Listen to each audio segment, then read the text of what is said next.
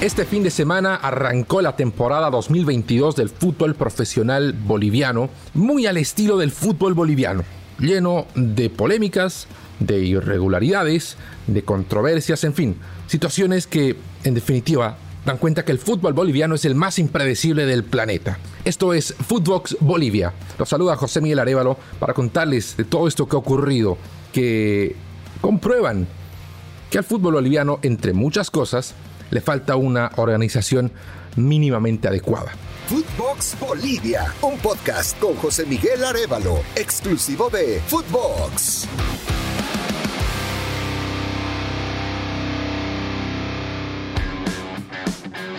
Tenemos que comenzar hablando de Blooming, el equipo cruceño que salvó el descenso indirecto la temporada pasada y que acarrea problemas económicos. Tiene encima una sanción de la FIFA por deudas con jugadores que le impide inscribir a fichajes. Y es principalmente la deuda con el delantero brasileño Rafael Barros. El Club Lumin asegura que el viernes le hizo el último depósito y que ya no tiene ninguna deuda con Barros, pero Rafael Barros desde Brasil dijo, mm, mejor me voy a asegurar de que me hayan depositado el dinero. No se preocupe, no voy a hacer que me hayan enviado un documento adulterado porque se dio a conocer el recibo del banco inclusive. Pero Barros mm, prefirió esperar y pidió paciencia hasta el lunes. Por lo tanto, no levantó la denuncia ante FIFA, no se levantó la suspensión sobre Blooming, que no solo no pudo inscribir a sus fichajes, sino que tampoco pudo inscribir a sus renovaciones de contrato. Si un contrato de un jugador había vencido en 2021 y renovó para el 2022, tenía que ser inscrito nuevamente, pero no podía hacerlo porque tenía la sanción de FIFA encima. Lo lógico era que eh, el siguiente equipo de Blooming saltara a la cancha, el equipo sub-20 pero da la situación de que Blooming va a jugar la Copa Libertadores Sub-20 y el equipo Sub-20 de Blooming ya está en la sede del torneo, así que tenía que apelar al tercer plantel.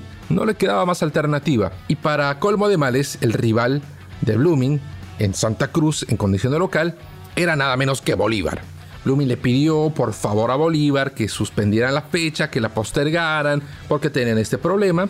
Y Bolívar dijo, nosotros ya estamos en Santa Cruz, ya hemos dispuesto la logística, ya hemos eh, gastado dinero para llevar a todo el equipo y además entre semana vamos a jugar la Copa Libertadores, tenemos que ir hasta Venezuela, entonces no, se juega porque se juega. Acorralado Blooming no tenía otra alternativa que jugar con el tercer plantel lleno de eh, juveniles que no son ni asoman el profesionalismo todavía. Y bueno, no le quedaba más que el sábado a las 8 de la noche saltar a la cancha.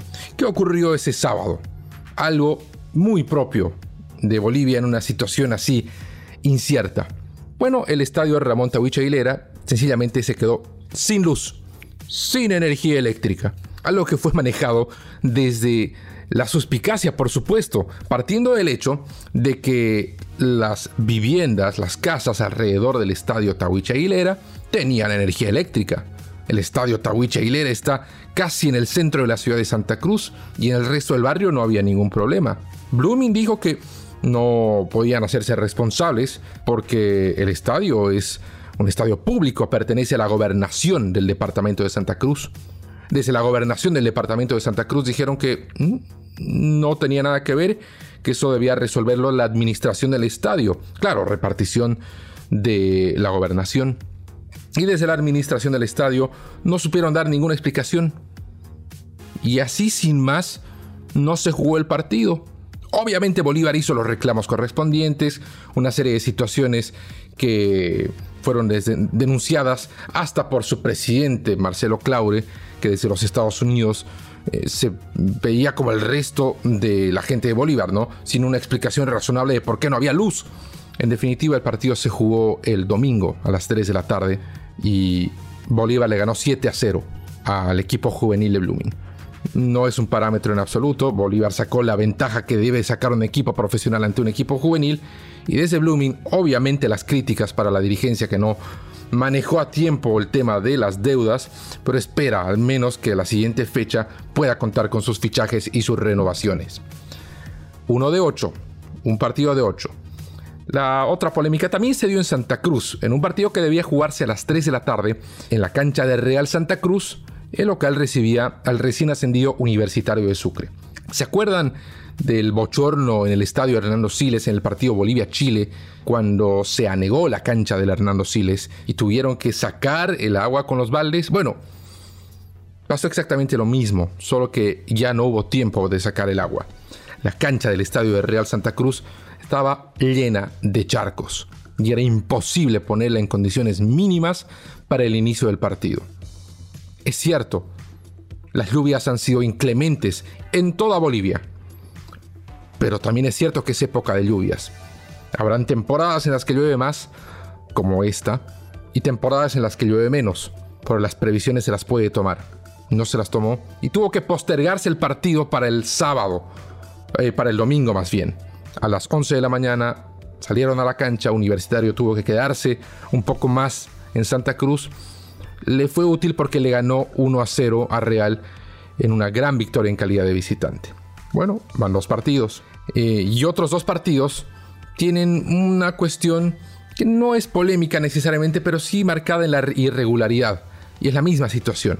El partido inicial, el puntapié inicial, el inaugural de la temporada, lo jugaban en el estadio Félix Capriles, el sudamericano de Cochabamba, el recién ascendido y debutante en primera división universitario de Vinto y Tomayapo, otro equipo que están escribiendo sus primeras páginas en la primera división de Bolivia. Resulta que ese partido solo pudieron verlo eh, las menos de mil personas que llegaron al escenario deportivo porque no se lo televisó.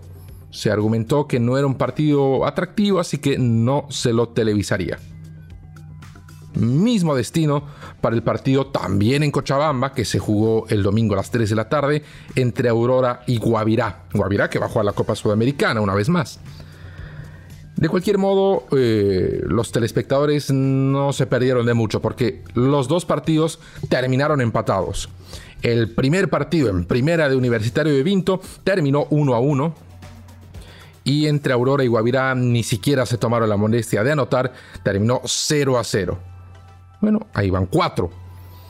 ¿Qué pasó el domingo en el llamado a ser partido central de la fecha? El campeón independiente petrolero de Sucre recibía al subcampeón Always Ready. Mucha expectativa, varios jugadores independientes han pasado Always Ready, eh, se ha hablado mucho en la época de fichajes entre estos dos equipos de jugadores que iban de un lado al otro. Y por supuesto, el estreno del título de Independiente, que comenzó a defenderlo ante una baja cantidad de espectadores, que ha sido la constante en los ocho juegos disputados en la primera jornada. Comenzó ganando Independiente en el primer tiempo, eh, además de haber perdido al menos otras tres ocasiones claras de gol.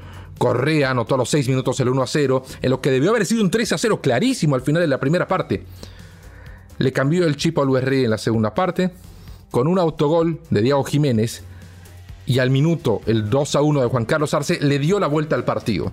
Al lamentarse Independiente que no se pudo acercar en el marcador, terminó cayendo 2 a 1, en el que fue el debut de Washington Sebastián Abreu como director técnico de Always Ready. ¿Dónde estuvo la polémica en este partido?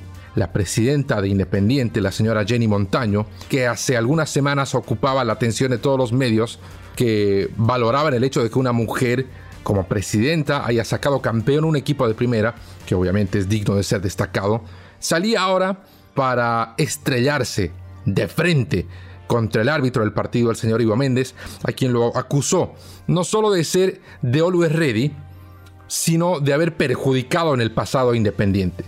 A ver, esto decía Jenny Montaño. El arbitraje pésimo, vamos a pedir que Ivo Méndez no vuelva a arbitrar nuestros partidos, no es justo. Y si vamos a recusar a todos los árbitros de Bolivia porque están siendo manejados, lo vamos a hacer. Es una lástima que el fútbol siga así. Se pide el cambio del fútbol boliviano y empezamos de esta forma. No, lo vamos a recusar. Y si tenemos que pagar mucha plata para que vengan árbitros de afuera, lo vamos. Es muy delicado. Lamentablemente, esperemos que ahora tenemos un nuevo comité ejecutivo. Hay que lo primero es cambiar ese, ese comité de árbitros que hay. Tenemos que buscar árbitros que sean buenos, árbitros que sean realmente que vayan en el bien del fútbol boliviano. No podemos ir y quitar la alegría a tanta gente por, porque nos da la gana de, ir a quien nos pide un favor. No es así. Sabemos que este árbitro es de Oluarredi, se lo digo de frente, se lo, digo de frente. Al final no tengo que, por qué tener miedo, porque siempre nos, nos, ha, nos ha fregado. Hay árbitros que están dirigidos. Entonces tenemos que ser, creo que ahora es momento que nosotros como independientes nos hagamos seguir. Vamos a recusar a este árbitro y vamos a recusar a todos los árbitros que vengan en contra del fútbol. Pero Independiente tenía que ganar. Ese gol que nos han anulado se lo dedicamos pues a, ese señor Ivo Méndez. Era legítimo. ¿Dónde? ¿Dónde estaba la mano? Por eso todo es lo que, todo es lo que nos ha cobrado, lo que les ha dado la gana, como les ha dado la gana. Así siempre ha sido Ivo Méndez. Acuérdense, les hago recuerdo lo que nos hizo cuando estábamos para clasificar a una final para subir a la liga. Lo mismo nos ha venido a hacer. Durísima la declaración de la primera autoridad independiente que el lunes por la mañana, horas después, salió del paso a pedir disculpas. Lo hizo en realidad en un pronunciamiento escrito en el que se retractaba públicamente de lo que había dicho, asegurando de que lo había hecho en el calor del momento. Eh, no le echó ninguna culpa al árbitro, explicó que la jugada en la cancha había dado una impresión, una jugada particular de un gol que no sube al marcador, pero si bien no quiso echarle las tintas al arbitraje, dijo que hay que mejorarlo.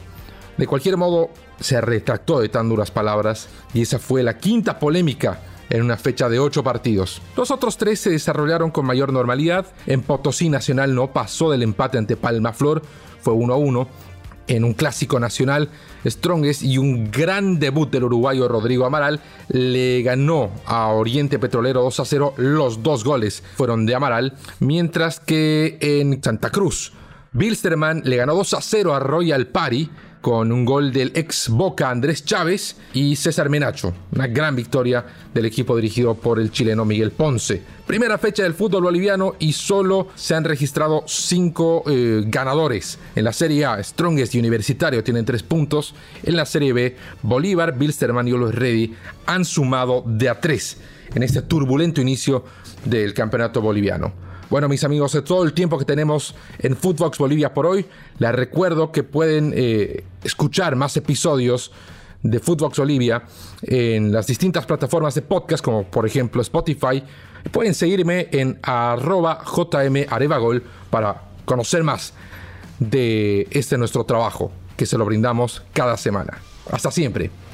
Footbox Bolivia con José Miguel Arevalo, podcast exclusivo de Footbox.